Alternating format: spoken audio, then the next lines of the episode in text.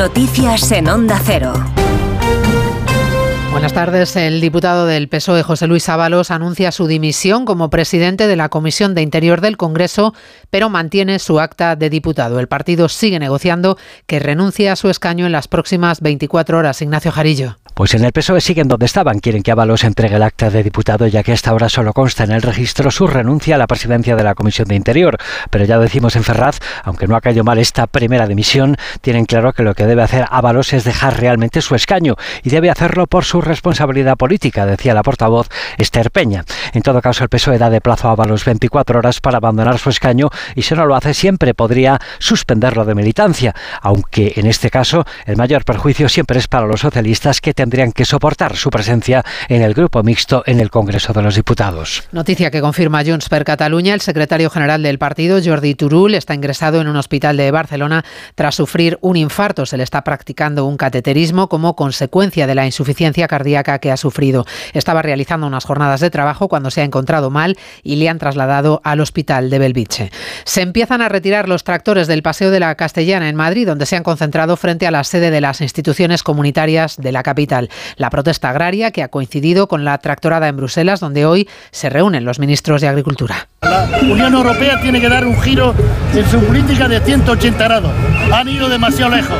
Hoy tenemos manifestaciones también en Bruselas, que es un disparate la política que se ha hecho a espaldas del sector agrario. En apenas una hora se espera la llegada de los Reyes al barrio de Campanar, en Valencia, para transmitir su solidaridad tras el incendio del viernes, que según las primeras hipótesis que maneja la investigación, pudo originarse por un cortocircuito en el motor de un toldo. La alcaldesa de la ciudad y el presidente de la Generalitat han pedido privacidad para las familias ante la difícil situación que están viviendo. Pero hoy es un día muy difícil ¿no? para hablar de futuro cuando todavía quedan muchas cosas para hacer. Todavía estamos eh, con absoluta prioridad en lo que toca, que es en atender a todo el mundo de la mejor manera posible, con la mayor celeridad, con el mayor rigor y con la mayor eficacia posible. ¿no? La Policía Nacional ha identificado en una localidad de la provincia de Granada a seis menores de entre 14 y 15 años por maltratar presuntamente durante años a un compañero de clase. Recibió patadas, insultos, amenazas y golpes durante todo el ciclo de la ESO. Granada, Ana de Gracia. Sufrió bullying durante años con amenazas de muerte incluidas y el acoso escolar se alargó durante todo el ciclo de la ESO.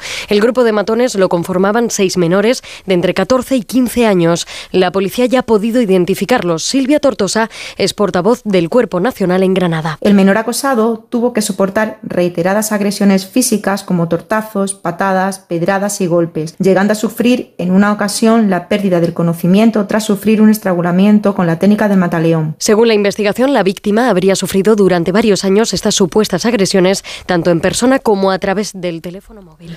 Y el temporal está complicando la circulación por las carreteras del norte del país. La nieve ha obligado a embolsar cerca de 300 camiones entre Castilla y León y Asturias. Algunos han podido empezar a circular de nuevo. Redacción en Valladolid, Roberto Mallado. Las más afectadas son las carreteras que unen la comunidad con la vertiente cantábrica. Se están embolsando camiones, unos 80 en el polígono de Onzonilla, en el núcleo urbano de León, también en Vega de Valcarce, en el Bierzo, donde se ha parado a medio centenar de vehículos pesados. Misma imagen en Aguilar de Campo, en Palencia, junto a la A67. Además, la nieve impide la circulación en el puerto de Lunada, en Burgos. También cortada la Nacional 621 y 625 en Riaño, León. Y solo se puede circular con cadenas en Candelario, en Salamanca. También hay problemas en otras 10 carreteras de la red secundaria y por si esto fuera poco, los agricultores han cortado la A6 y la Nacional 6 a la altura de Toralino de la Vega entre Astorga y La Bañeza, también en la provincia de León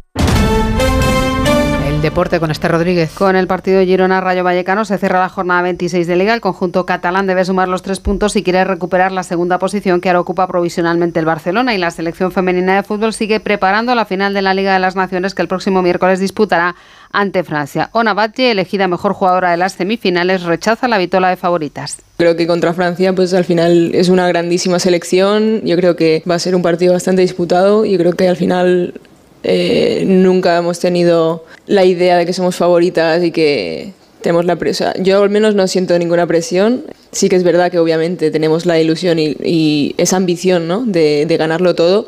Ricky Rubio ha sido presentado como nuevo jugador del Barcelona tras su regreso a las pistas con la selección. Asegura haber vivido en la oscuridad en referencia a sus problemas de salud mental, pero también lanza un mensaje de esperanza. Me han hecho ver de que se puede manejar ese miedo, ¿no? Que a veces los nervios son buenos para activar el, el organismo, activar el cuerpo para estar preparado para algo que viene, ¿no? No es lo mismo tener miedo que tener nervios, que estar preocupado, ¿no? Y nos vamos a extremos y hay muchos grises en esta vida y estoy aprendiendo a dibujar en gris.